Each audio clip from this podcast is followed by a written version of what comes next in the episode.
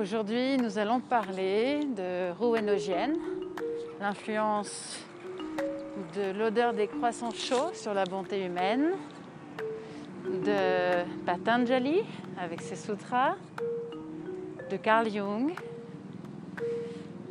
de devenir professeur de yoga, de comment pratiquer, de la part d'ombre, de, des implications de certaines phrases qu'on entend, voire d'injonctions. Bonne écoute.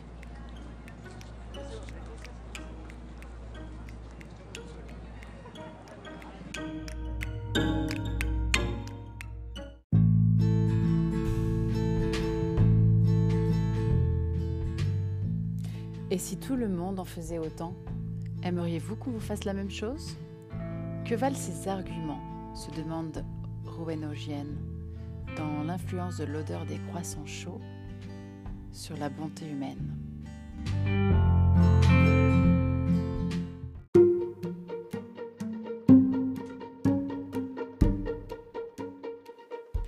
Au moment où vous allez sortir d'un restaurant, un orage éclate. Vous n'avez pas le temps d'attendre qu'il passe et vous n'avez pas de parapluie.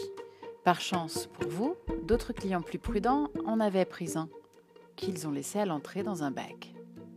Vous jetez un petit coup d'œil à droite, à gauche, personne ne regarde. Vous prenez un parapluie et vous sortez tranquillement, ni vu ni connu, comme si vous portiez l'anneau de Gigès qui rend invisible quand on le tourne et permet, selon le mythe, de commettre toutes sortes de forfaits en toute impunité. Vous êtes plus ou moins conscient de causer un certain tort à une personne que vous ne connaissez pas et qui ne vous fait aucun mal. Mais vous n'en tenez pas vraiment compte. Manifestement, ce n'est pas une raison suffisante pour vous empêcher de prendre le parapluie. Vous êtes un de ces amoralistes qui embêtent les philosophes et les non-philosophes depuis qu'ils réfléchissent sur la morale. Ils cherchent obstinément l'argument massu qui pourrait sortir l'amoraliste de son indifférence et dans ce cas particulier, l'inciter à ne pas voler un parapluie à un inconnu un soir d'orage. Ils veulent donner une réponse décisive à la question qui les préoccupe depuis toujours. Pourquoi être moral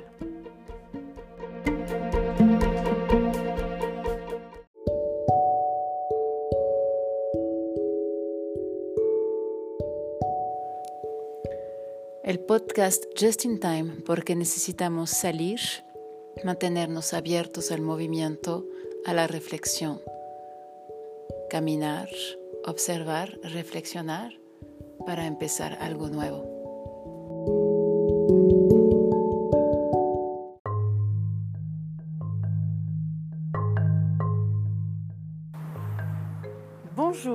Bonsoir. Ici depuis la ville de Mexico, on entame euh, un cycle complet sur le yoga. Toute la semaine prochaine, euh, je vais donner un- une retraite qui porte sur le thème de grandir dans la pratique. Grandir dans la pratique, ça veut dire quoi? Ça veut dire euh, trouver euh, la capacité de s'aligner soi-même, ce qui est tout un programme, parce que l'alignement a à voir avec euh, la conscience corporelle. Et donc euh, les prochains podcasts qui viennent, qui vont être produits dans les prochains jours, vont parler du yoga, dans sa pratique, dans sa philosophie. Comme toujours, je l'aborde, le yoga comme une science, comme un art, comme une philosophie.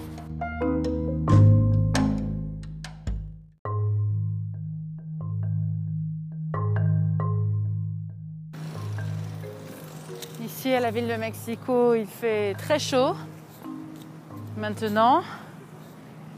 Nous sommes toujours en feu orange, les personnes euh, sortent de plus en plus. Il y a des quartiers où les, les cafés, les restaurants sont pleins, il y a des listes d'attente à l'entrée du restaurant. Ici, on est très habitué à sortir, à prendre les repas à l'extérieur, à midi, le soir. Donc euh, la période où, il était impossible de manger dehors a été euh, difficile pour, euh, pour les personnes qui vivent ici. Et de nouveau, on retrouve de nombreux. On retrouve la vie, la vie dans la rue, malgré euh, tous les ajustements le, le, masque qu'on entend que je porte d'ailleurs quand je parle dans ce podcast. Est-ce qu'il y aura un jour un podcast que je pourrais enregistrer sans masque? Je me pose la question. Et eh bien, euh, les personnes sont ressorties dans la rue donc pour euh, en tout cas les commerces. il y a de nouveau du mouvement et on a même installé des, des, chaises et des tables dans la rue, donc à côté du trottoir. C'était absolument impossible avant, absolument interdit. Et aujourd'hui, c'est possible, il y en a partout. Donc on se demande si après, justement, il y aura euh, un changement dans l'urbanisme ou pas. Parce que c'est très agréable, ça me fait penser à, Paris, aux villes euh, où on prend un café en terrasse. C'est très agréable.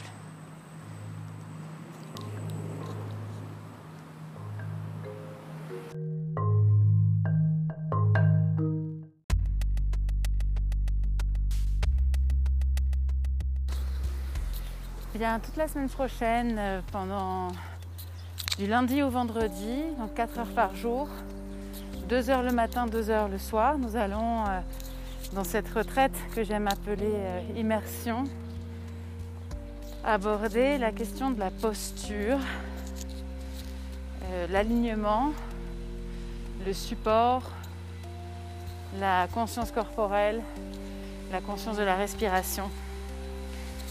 Et je vais passer par euh, tous les groupes de posture existants, en essayant de transmettre euh, par le biais de la pratique, bien sûr, parce qu'il n'y a que l'expérience qui nous permet de comprendre quelque chose, ce que signifie s'aligner et repartir ainsi sur de bonnes bases. Donc euh, ce premier épisode consacré au yoga, cette fois-ci euh, au yoga, euh, non pas comme euh, le yoga sauve la vie, j'ai fait toute une série là-dessus, sinon le yoga dans la vie quotidienne et ce que signifie le yoga aujourd'hui. selon moi, j'aimerais parler aujourd'hui d'une expression qu'on entend souvent, une expression qu'on peut même utiliser lorsque on commence à enseigner. Et en fait, euh, lorsqu'on commence à enseigner, lorsqu'on commence à transmettre l'enseignement du, yoga, on, doit passer, à mon avis, tout par une phase où on doit déconstruire tout ce que l'on a appris, comme toujours. Hein. D'abord, euh, on entend une phrase comme celle-ci euh, essaye d'être la meilleure version de toi-même. Aujourd'hui, j'en souris, j'en ris. Mais euh, je suis même sûre d'avoir prononcé cette phrase et peut-être pas qu'une seule fois. Euh, donc, quand on, quand on nous propose d'être la meilleure version de soi-même, finalement, ce que l'on nous dit, c'est ne regarde pas tous les aspects de ta personne qui ne te plaisent pas essaye de te tourner vers euh, la meilleure version de toi-même, comme si on pouvait, euh, comme une, euh, une, machine à photocopier, faire plusieurs exemplaires et choisir la meilleure version, ou bien un appareil photo, ou bien après un coup de Photoshop, un cliché. Et proposer à des pratiquants de yoga de d'être la meilleure version d'eux-mêmes, ça de nombreuses, implique de, de nombreux éléments, a de nombreuses implications. Donc c'est là-dessus que j'aimerais qu'on réfléchisse aujourd'hui.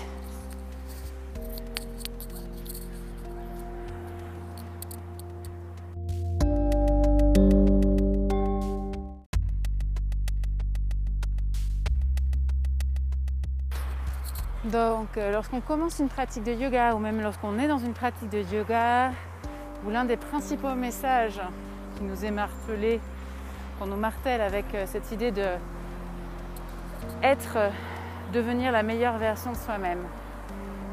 Quelles sont les implications? Eh bien la première est peut-être, je réfléchis avec vous, que la version que l'on est déjà ne nous satisfait pas.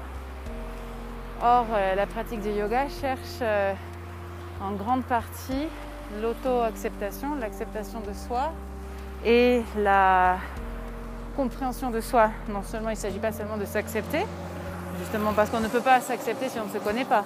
Il s'agit de se connaître et de, s'accepter parce qu'on a compris d'où l'on vient, où l'on est et où l'on va.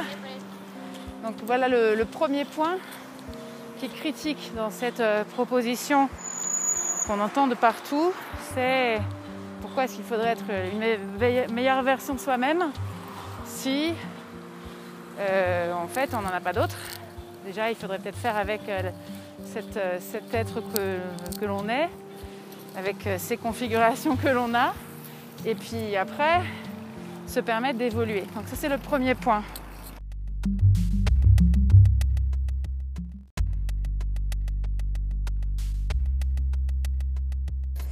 Le second point euh, a, trait à, à, la question pratique, la question technique. C'est-à-dire euh,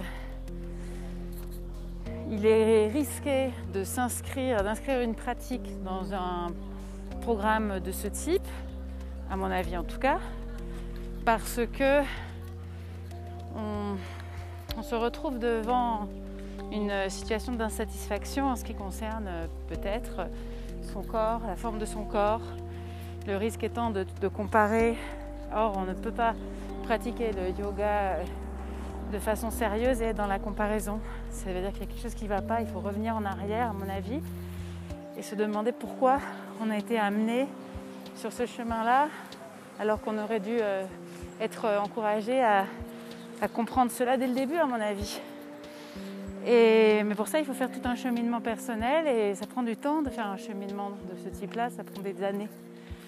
Donc euh, on ne peut pas euh, entrer dans une pratique de yoga ou de n'importe euh, quelle pratique orientale euh, qui implique euh, la présence à soi-même, en trois mois, ça demande des années de déconstruction. Donc ce deuxième point, c'est plutôt être amené à réfléchir à la pratique en soi, le risque étant de voir des pratiquants qui se soumettent à,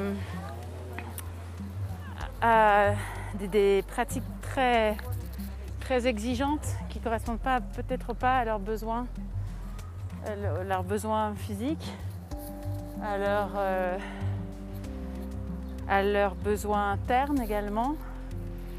Et donc d'être à côté, un petit peu à côté de ses propres besoins. Comme la pratique du yoga est très exigeante, on doit en faire euh, tous les jours hein, pour que ça, ça donne un effet. Le risque étant de passer des années de sa vie à être en train de pratiquer quelque chose qui ne correspond pas. Donc euh, j'encouragerais à s'interroger sur ce qu'on est en train de faire, c'est-à-dire euh, se demander si vouloir atteindre une meilleure version de soi, ça veut dire quoi? Physiquement, ça veut dire euh, changer de corps, ça veut dire être plus flexible, ça veut dire faire des acrobaties, ça n'a rien à voir ça n'a rien à voir. Il ne faut pas oublier que la base, euh, le fondement de la pratique du yoga, ce sont les sutras de Patanjali. Dans les sutras de Patanjali, quand on les étudie pendant très longtemps, on découvre que le corps n'est qu'un moyen. Après le corps, il faut s'en détacher. Très important.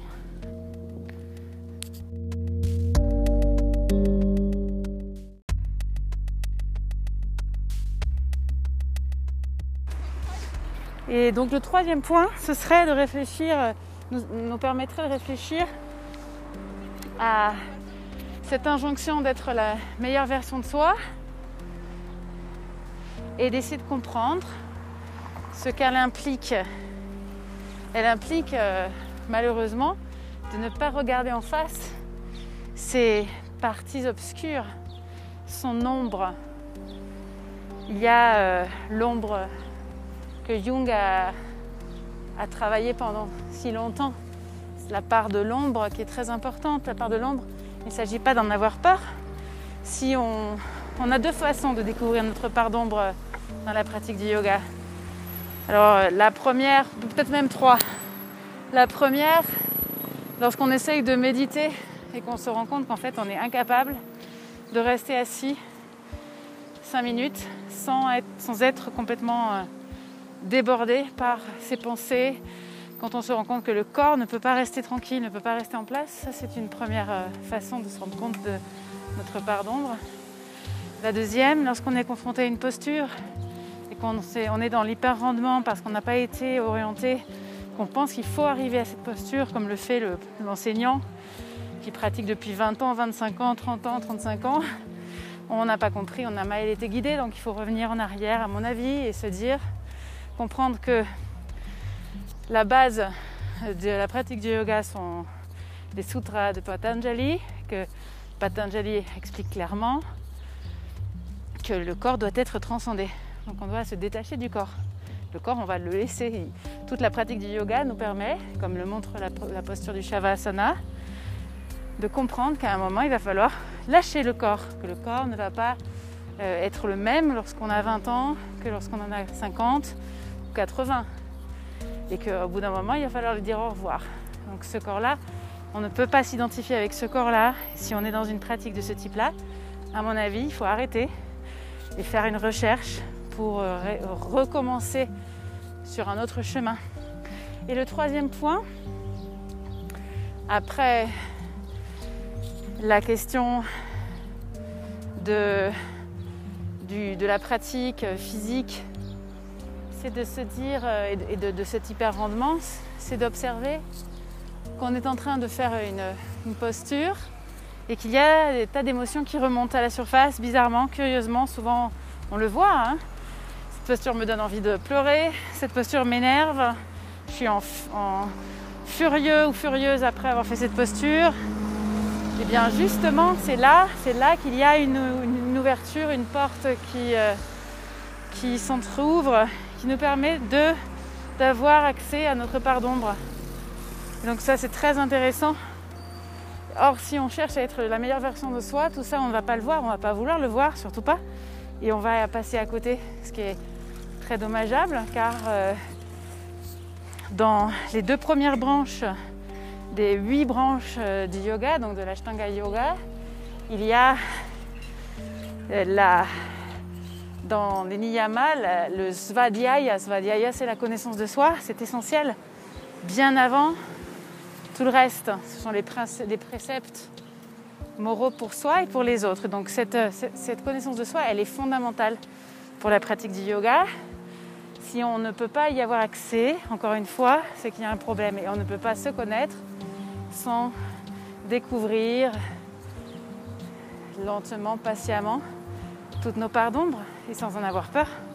Il ne s'agit pas de les supprimer, de les nier, mais au contraire, à mon avis, de bien les, bien les connaître. Et la pratique nous permet de, de bien les connaître et de bien les regarder en face. Et ça, c'est très très beau parce que finalement, ces deux parts sont indissociables, la part d'ombre et la part de lumière sont indissociables et nous, permettre, nous permettront ensuite de nous transcender. D'où euh, l'importance, à mon avis, de comprendre que lorsqu'on nous propose d'être la meilleure version de nous-mêmes, il faut partir en courant. Ou pas, peut-être pas partir en courant, mais en tout cas, gentiment réfléchir à ce qu'on est en train de faire et aux implications de ce qu'on est en train de nous dire, de ce qu'on est en train d'accepter ou pas. Donc, euh, un cheminement.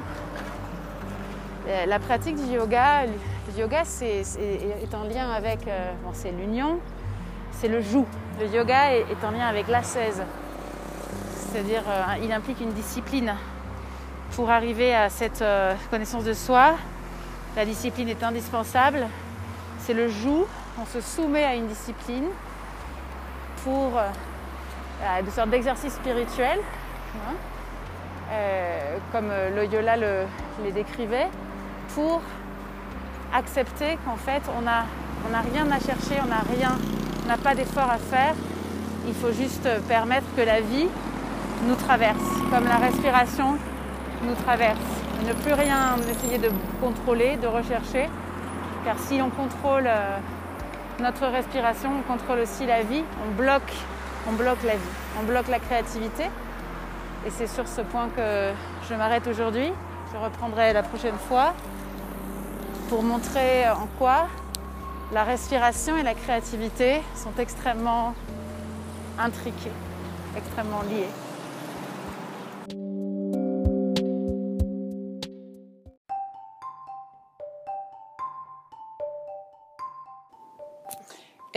Podcast Just in Time para que podamos intercambiar. Tenemos la página de Facebook, podemos eh, también intercambiar con el correo electrónico y también en la app eh, de Just in Time, de Viñasa Yoga Just in Time en Wix.